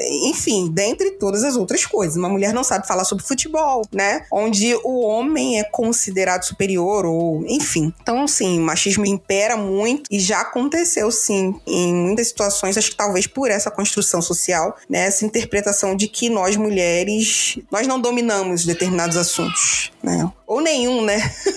mulher é não sabe falar, falar, de nada. Eu acho que mulher não sabe falar de nada, é. nem de casa, se duvidar, que seria o, o nosso. Mais. Homem sabe. Você sabe o jeito certo de limpar a casa? Sim. É. Ai, meu Deus, que complicado. E, e, eu acho que a gente bebe dessa mesma fonte da sociedade machista e a gente, sendo homem, a gente tem o palco, né, aqui prontinho pra gente. A gente às vezes nem percebe que a gente faz isso. E é por isso que é bacana e por isso que eu sempre trago mulheres para falar aqui no Fora do Meio, para justamente a gente ter esse tapa na cara de escutar vocês falando do ponto de vocês, né? Porque ninguém melhor do que vocês para dizer as dores de vocês. Exato. E tem uma das coisas que eu acho que nós, homens gays, a gente acaba pecando, justamente porque nos é dado permissão por sermos homens e existe uma coisa na sociedade que coloca o corpo da mulher como uma propriedade masculina, né? O corpo de vocês não pertence a vocês, ele pertence a um homem. Por isso que vocês precisam casar, vocês precisam, etc. Tem uma série de coisas. Isso Exatamente. eu acho que reflete também na nossa relação com vocês de amizade entre homens gays. Tanto que às vezes uma das coisas que eu acho muito comum e que eu vejo muita gente gente falando é o quanto um homem gay se sente no direito de encostar no corpo da mulher que é amiga dele. Por mais que não haja uma coisa sexual, é, mas ele se sente no dia de você passar ele dar um tapa na sua bunda, ou ele pegar nos seus peitos quando vocês estão falando de alguma coisa de roupa, ou etc. E isso é um assédio, né? É um tipo de assédio e a gente precisa falar sobre isso. E eu acho que entra nesse ponto, né? Já aconteceu de vocês terem que lidar e dar esse tipo assim, ô oh, meu filho, calma, né? Vamos com calma, porque assim, a gente tem uma relação, a gente tem uma intimidade, mas assim, meu corpo, minhas regras. É, eu em particular nunca passei por isso. Porque eu sou uma pessoa muito fechada em relação a toque. Então, assim, eu até abraço. Hoje em dia eu abraço muito mais do que antigamente. Antigamente eu quase não abraçava ninguém. Hoje em dia eu já consigo abraçar as pessoas, eu consigo, né, ter um, um pouco mais de contato físico ali com algumas pessoas que eu não tenho muita intimidade. Mas eu já vi muitas amigas passando por isso né? De ir lá e de decote, deixa eu ver seu peito e puxar a blusa, sabe? Eu já vi, acontece, né? Acho que principalmente quando você é muito mais jovem, porque você vai amadurecendo um tempo. A, a relação que eu tenho com o padrinho do meu filho é muito íntima. A gente tem uma intimidade de conversar, de falar, mas a gente sabe muito bem os limites um do outro, justamente por conta da intimidade que a gente construiu. E eu não tive esse problema, mas eu acho que isso pode acontecer bastante. E é justamente isso: é o corpo da mulher mulher, porque assim, por mais que, sei lá, eu me sinta super segura do lado de um menino que é gay, mas eu não vou encostar nele, eu não vou tentar ver nada dele, eu não vou pegar em nada dele, entendeu? Tipo, porque ele não é gay, então eu posso, sei lá, pegar na bunda dele, eu posso pegar em alguma parte do corpo dele? Não. E com a menina também não. Só entra no quarto. É isso, exatamente. Ah, mas é viado, ele é viado. E daí que ele é viado? Ele é viado, não é um ser humano. E eu sou uma mulher, e eu, não é porque você não vai querer fazer nada comigo ali naquele momento que você tem direito de tocar em mim. Uhum. Mas isso é uma visão muito particular de uma pessoa traumatizada com toque. Eu não sei, até preciso ver isso na terapia, porque realmente eu não gosto que encostem em mim, não. Uma amiga minha falou que eu não gosto de gente. Aí eu falei, não, não é que eu não gosto de gente, eu não gosto que toque em mim. Aí depois eu descobri que é. Não gosto muito de gente também, não, mas o toque eu acho que é o que mais me incomoda. Porque eu não gosto de invadir o espaço de ninguém. Eu acho que é essa a grande questão. Não invada o meu espaço. Sabe, tem amigo meu que, obviamente, eu vou. Meu marido, no início da nossa amizade, nosso convívio, na verdade, nós éramos muito amigos. E tínhamos a intimidade de falar: olha, olha aí, eu, eu tô menstruada hoje. Vê aí pra mim se não tá vazando sabe? E é uma intimidade, é uma grande intimidade. Mas a gente tem que só aprender a respeitar o outro. Primeira coisa, não encoste ninguém se você. Você, tá, moça? Que é. Esqueci seu nome. Viviane. Viviane. Você, Viviane, gosta de agarrar as pessoas? Eu gosto. Para com isso. Mentira, não pare com isso. Seja você, seja livre, seja feliz, tá? Eu que sou a doida aqui. Mas assim, cuidado, a gente realmente precisa aprender um pouquinho, sabe? A gente não pode perder isso que o povo latino tem, do calor, do calor humano. Acho que a gente não pode perder isso. Mas a gente precisa precisa aprender a se, se respeitar um pouquinho mais. A gente precisa só achar o equilíbrio ali entre a frieza de algumas pessoas, alguns países e o excesso que a gente às vezes comete. A gente aprendeu esse espacinho ali, a gente vai ser show de bola. Pegando a brincadeira aí da Lana, eu sou a pessoa do toque, né? Eu sou a pessoa que encosta nas outras e eu tenho que ter esse realmente esse cuidado. Em relação a me sentir invadida pelos meus amigos, não, isso nunca aconteceu. Porém, eu já passei por situações que eu, que sou uma pessoa do toque, né, já me deixou um pouco constrangida. Por exemplo, carnaval aqui no Rio. Já fui parada em carnaval porque eu sou uma mulher que tem os seios fartos e já fui parada por homens gays na rua já botando a mão no meu seio. Já aconteceu. A Lana ia surtar. Ele ia levar um tapa. É por isso que eu, talvez quando o negócio do carnaval aí, eu e ele a gente nunca se entendeu muito bem não. Exatamente. A interpretação no carnaval parece que é, é muita gente junto. Vira o auge. Não, e vira o auge também dessa questão do limite, né? Não tem um limite limite. As pessoas acham que acabou o limite entre respeitar o espaço do outro, né? Não tem, mas você não tem seu espaço, seu corpo é meu, eu toco em você. Isso já aconteceu, mas como eu sou uma pessoa do toque, eu não levei a mal, sabe? Tipo, me deu um susto de começo, mas foi algo que foi mais natural para mim. Mas sim, e a partir disso você entende que o, o outro precisa do espaço dele e você precisa entender que ele poderia ter levado um tapa na cara. Poderia ser você que ia falar: opa, peraí, não encosta em mim, eu não gosto. Né? E através disso também, por acontecer com uma certa frequência isso, primeiro que hoje eu já me resguardo mais, eu já entendi que existem pessoas que não gostam de toque, não gostam, né? O seu corpo é o seu corpo, são as suas regras de verdade. Não é não, não encoste, não faça o que o outro não deseja e não lhe permitiu fazer. É que muitas vezes o que é muito bom para você, às vezes para outra pessoa não é tão bom, né? Sabe, tem um negócio que, ai, a, trate a pessoa como você gostaria de ser tratado. Não, trate a pessoa como a pessoa gostaria de ser tratada. Uhum. Porque às vezes para você é ótimo, para você seria maravilhoso um mundo onde todo mundo se abraçasse, fosse felizes juntos, entendeu? Para mim já não. Eu acho que as pessoas têm que manter o óbvio, depois que eu tenho uma amizade, depois que eu conheço a pessoa, que eu tenho uma certa intimidade, eu abraço, eu pego, sabe, bato na bunda. Quer ver uma coisa que eu não tenho pudor nenhum de chegar num lugar onde tem várias mulheres e se eu precisar trocar de roupa ali, eu troco. Eu tiro sutiã, tiro calcinha, tiro tudo. Só não encosta em mim. Uhum. Entendeu? Então, assim, aí já tem gente que não. Eu tinha uma menina que trabalhava comigo que ela ia pro banheiro, o banheiro era testemunho, era um ovinho, mas ela preferia trocar de uniforme dentro daquele lugarzinho apertado do que ter que tirar a roupa dela na frente das outras meninas. Então, assim, cada pessoa tem o seu limite. E isso a gente precisa aprender. Eu acho que como sociedade, a gente precisa evoluir nesse ponto.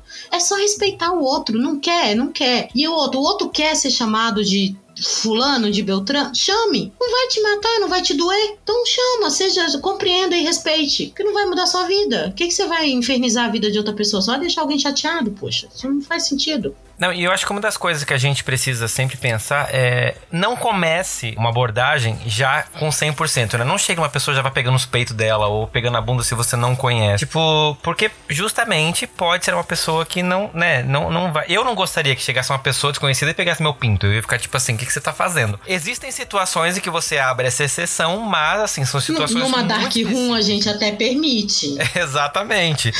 mas assim, no geral, não. Por mais que você esteja no carnaval, não significa que alguém possa sair enfiando, por exemplo, a língua na sua boca ou etc e tal. Eu acho que essa é uma das coisas que a gente precisa pensar. E, e gays fazem muito isso. Eu vejo entre a gente mesmo. De o quanto um amigo gay chega no outro e já vai pegando no, em partes que, tipo assim, calma. Vocês né? são bem vagabundas. Bem. eu, eu não diria vagabundas, eu diria, sei lá, eu acho que a gente é muito. A, a gente parte para esse mundo sem muitas regras, sem muitas restrições. Sim. E, né, tudo bem, eu acho isso importante, inclusive, porque é isso que nos diferencia da sociedade que é tão pautada pela culpa cristã de que você não pode isso, não pode aquilo, não pode aquele outro, jamais, nunca você vai arder no inferno. Mas ao mesmo tempo eu acho que, tipo assim, como a gente nasce numa sociedade que tem regras, você chegar já querendo romper todas elas é meio perigoso, porque você não sabe o que você vai encontrar e você pode deixar uma pessoa numa situação desconfortável. E às vezes, é, você já começar errado, já acaba com todo o resto, né? Podia ter uma amizade muito bacana desenvolvida ali, você já começa errado. Então eu acho que a gente precisa só ter esse cuidado mesmo de entender um pouquinho o outro, né? E chegar tipo, oi, adorei seus peitos lindos, maravilhosos. Aí a pessoa diz que quer pegar, aí já muda completamente a, a figura. Mas fora isso, eu acho que a gente tem uma, uma sorte de ter esse encontro de almas, né? Por mais que sejam gêneros diferentes, mas eu acho que o que importa ali é a alma e todo mundo consegue se sentir um pouquinho acolhido, se sentir um pouquinho abraçado. Então, na minha visão, eu queria saber se vocês concordam com isso, mas eu acho que quem perde com essa relação são os homens héteros cis que estão num lugar muito babacas. Quando as pessoas se permitem ter essa abertura, eu acho que todo mundo ganha inclusive eles. Ah, eu concordo plenamente. Todo mundo precisa se amar. Todo mundo precisa se respeitar. E quando quebrar alguns padrões aí que talvez alguns anos a gente consiga, de que ele não precisa ser forte o tempo inteiro, que ele não precisa ser másculo o tempo inteiro, que ser másculo nem sempre significa força, nem sempre significa o que estão dizendo para ele, ele vai poder aproveitar muito mais porque você tem amizade com homem, com mulher, com gay, com transexual, com não binário, com tudo, todos vão vir de um universo diferente que vai ter algo diferente do seu e você vai conhecer coisas diferentes. Eu amo conversar com gente de outras etnias, eu amo conversar com gente de outros países. Eu adoro saber como que é a vida de alguém na Itália, sabe? Como que é a vida de alguém no Japão, como é a vida de alguém em Moçambique, na, lá nos Estados Unidos. É aquele jeito vocês comem hambúrguer o tempo todo mesmo? Sabe? Eu gosto de, de conversar, eu gosto de ver gente, eu gosto de falar com gente. Não gosto que elas me toquem, mas eu gosto de falar com elas. Deixando bem claro, se alguém quiser entrar em contato comigo, não fisicamente. Mas eu adoro ser humano no geral. Poxa, a gente precisa aprender tanto, sabe? A gente tá aqui para evoluir. Se a gente não, não melhorar, não aprender, não conhecer, não, não... sou uma pessoa muito curiosa. Tem gente que não é assim. Mas se a gente não fizer tudo isso, a gente. sem graça, né? A vida. Hum. Você só trabalha, trabalha, trabalha e, sei lá, ganha dinheiro. E aí? Você não tem história para contar, você não tem um, um momento pra você contar pro amigo seu e dar risada, os dois. Lembra daquele dia que a gente. Sim. Poxa, que chato a vida, assim. Eu, pelo menos, penso assim, né? Que a gente, às vezes, foca tanto em coisas que não são tão importantes. Não tô pra ninguém deixar de trabalhar e viver de sol e, e, a sua arte na praia. Não. Mas, sabe, tem tanta coisa que a gente pode aprender com o outro. E a melhor coisa que você faz é ter experiências. Não dá pra você rodar o mundo. Você é pobre, na maioria das vezes. Então, aprenda a ouvir escute, que aí você ganha um pouquinho do universo de cada pessoa. É, é isso, a Lana acho que resumiu bem, né? A gente cria muitas barreiras e com isso a gente perde muito, né? Eu acho que se permitir e ouvir o outro traz essa quebra dessas barreiras e você conhece mundos e coisas que você nem imaginava. Né? Então acho que o maior ganho é esse, é você conhecer, você passar a... Acho que o respeito também vem disso, né? Se você conhece o mundo do outro, se você se permite permite entender o mundo do outro, você vai respeitar muito mais, você vai entender muito mais. Então, essa proximidade, acho que esse ganho é muito importante. Sim. E é exatamente por isso que o Fórum do Meio existe, né? Para poder trazer esse conhecimento e essa linguagem para as pessoas que às vezes não têm acesso a isso de outras formas. Não tem um amigo gay para quem possa tirar suas dúvidas, etc. E meninas, pra gente encerrar, eu queria pedir uma coisa fora da pauta aqui.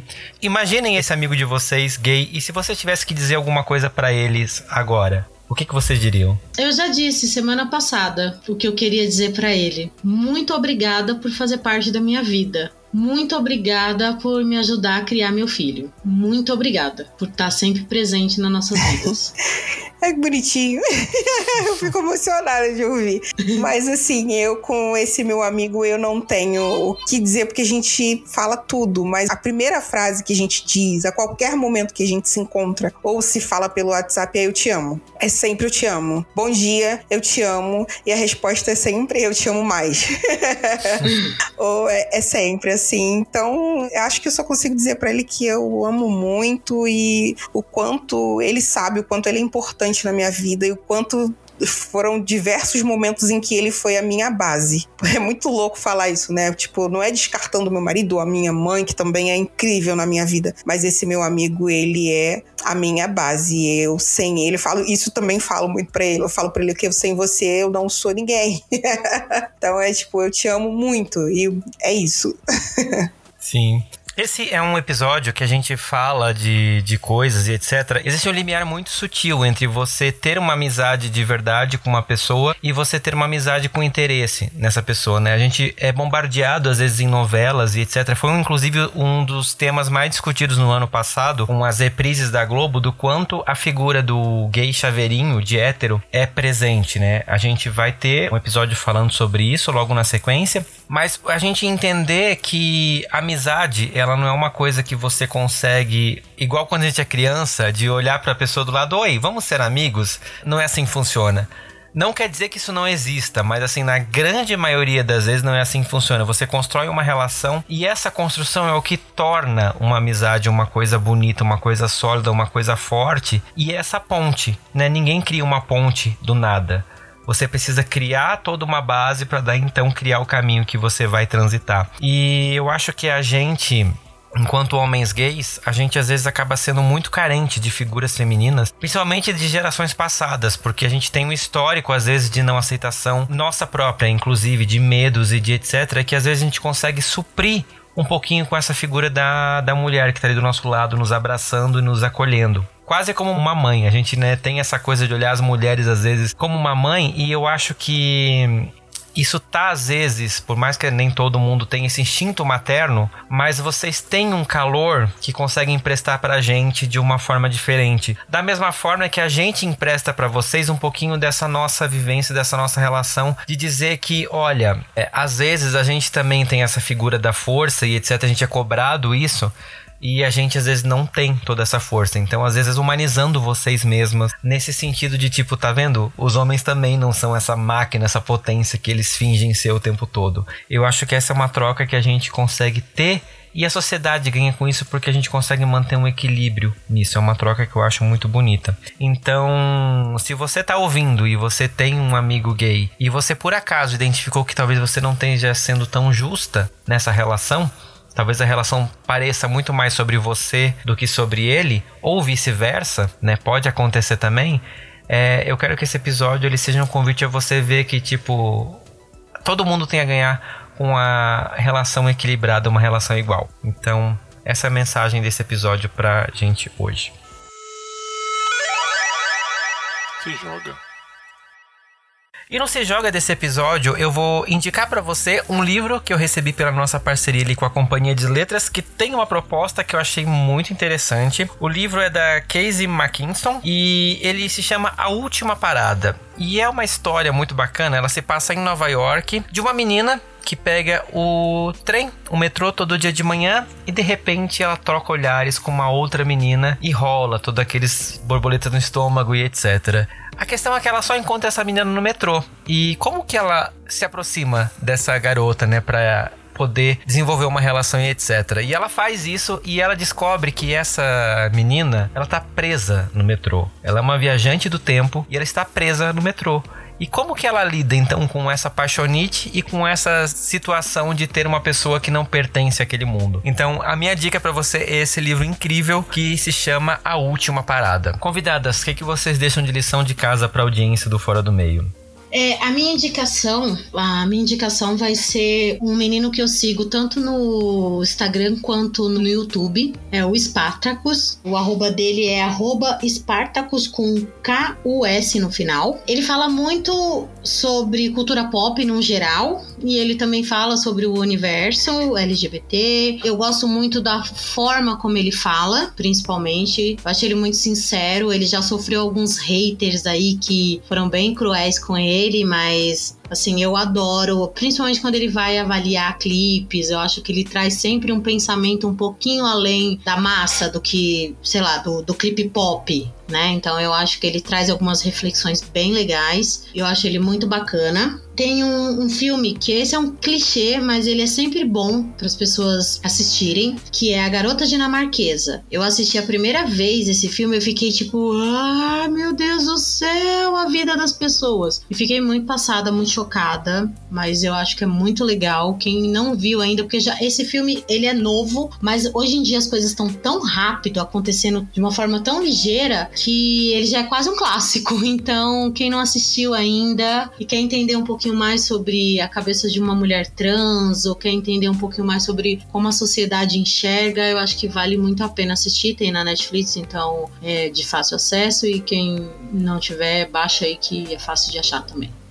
É, é, eu queria indicar o filme Ataque dos Cães. É um filme de 2021, também tá na plataforma Netflix. E é um filme mais misterioso, sabe? Depende de mais avaliações, assim, para você entender. Mas é um filme muito curioso. É um filme onde você se surpreende com algumas questões. E, como eu já citei no episódio também, o comediante Junior Chicó, né? Que é, é, muito legal. Ele é aquele, como eu brinquei, como a Luna sugeriu, é fora da caixinha, né? Você olha ele e você não consegue colocar ele dentro dos padrões. Ele é super interessante, fala de uma forma muito bacana, ele traz muitas vivências dele no stand-up. Então é bem legal. Maravilhas. É, gurias, eu quero agradecer demais a presença de vocês aqui comigo, né? Falando um pouquinho desse tema, né? Dividindo um pouquinho as histórias de vocês. Tô muito contente, né, com esse episódio. Acho que foi um episódio gostoso que a gente conseguiu abordar e aprender sobre várias coisas, de verdade. Muito obrigado. E contem para mim, como que o pessoal acha vocês na internet, nas redes sociais? Ó, o meu Instagram é Moura Alana. Vai lá que de vez em quando eu posto algumas coisas xingando o Bolsonaro e bastante gente compartilha. Então me ajuda a compartilhar o ódio por esse homem. E me sigam. Hoje eu só tô no Instagram. O podcast que eu faço, a gente está reformulando ele. Então a gente está vendo aí como que vai fazer para esse próximo ano. E é isso, eu adorei participar, foi muito legal. Gosto muito já do, do podcast, gosto muito do Fernando. E um grande beijo e obrigada a todos os gays que são nossos amigos, que vocês são incríveis.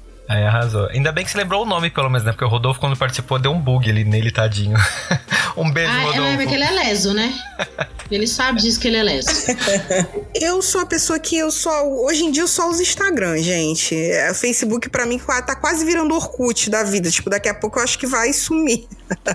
é, e o meu é Viviane Ramos 23. quem tiver curiosidade e tal, até porque eu brinco que a minha vida é engraçada, né? A gente adotou as nossas meninas e tal, então não sou de postar tanto, mas a gente tá sempre lá. E enfim, também queria agradecer, gostei muito de participar. Talvez eu não seja a pessoa com mais conhecimento assim para falar, né? A fala é uma fala de uma pessoa comum mesmo, não tem uma fala mais rebuscada, né? Enfim, mas tô aqui. sou do povão, converso, falo do meu jeitinho, mas a gente chega lá. Mesmo assim, muito obrigada pelo convite, foi bem legal conversar com vocês. Sim, mas é, não se preocupe com isso, Viviane, porque o que eu quero nesse podcast, assim, o que torna esse podcast especial é pessoas exatamente como eu, como a Lana, como você, que são pessoas que vivem a vida da forma mais real possível. Então, acho que isso que faz a diferença e é assim que a gente vê de fato como que a sociedade está funcionando. Então, quero agradecer principalmente a sua presença e mandar um beijo pro Adriano, né, que tá sempre ali acompanhando a gente e que sugeriu você. E o podcast que ele faz também tá no Hiatos, né? Tá. Ele deu uma parada por enquanto. É o arroba Papo de Zé. Tem também Instagram, Twitter. O Twitter eu não sei. Mas o Instagram é arroba papo de Zé. Sim, tem uns episódios incríveis lá, gente. Então, se você quiser dar uma olhadinha, por mais que esteja parado, nos dois podcasts, né? Tanto no Cachorro Vênus. Qual que é o arroba do Cachorro Vênus, Alana? Arroba Cachorro Vênus. Escutem lá os dois podcasts e eu quero agradecer demais a audiência do Fora do Meio, né? Você que acompanhou o nosso episódio. Segue a gente também no arroba Fora do Meio Podcast no Instagram ou Fora do Meio Pod no Twitter. Qual que é a sua história com seu melhor amigo gay ou sua melhor amiga, hein? Manda pra gente lá no Fora do Meio Podcast arroba gmail.com e eu quero aproveitar esse momento para mandar um beijo especial para Denise Mendes, para o Anderson da Silva e para Beatriz Camargo, que são apoiadores do Fora do Meio mensalmente através das nossas plataformas de financiamento coletivo. Cada centavo que eles contribuem conosco, a gente usa no próprio podcast, né? Ajudando a suprir os gastos que essa produção acaba tendo, como compra de espaço de armazenamento na internet e a divulgação do podcast através de anúncios pagos nas redes sociais. Tudo isso é essencial para que o Fora do Meio continue existindo e continue crescendo e tendo cada vez mais ouvintes. Porque afinal, é isso que alimenta esse podcast. E se você quiser ajudar, assim como eles, a manter esse podcast no ar, você pode ir aqui na descrição do episódio e verificar os planos de assinatura que esse podcast oferece. Você pode contribuir com a gente com valores a partir de um real e por mais que possa parecer pouco, se juntar um real de cada ouvinte desse podcast, a gente consegue manter esse podcast funcionando e sendo divulgado cada vez mais para mais pessoas. Você pode também ajudar a gente divulgando o Fora do Meio nas suas redes sociais para as pessoas próximas a você, divulgando o episódio, divulgando o podcast, enviando para uma pessoa que você acha que vai gostar e que está precisando ouvir algum desses episódios.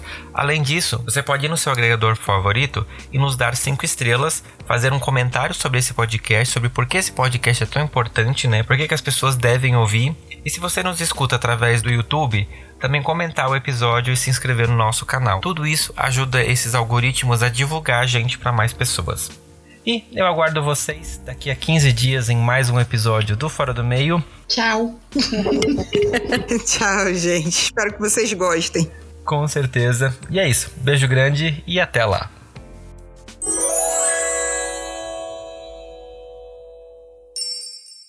Este podcast faz parte da Podcast. Conheça os demais podcasts acessando podcast.com.br.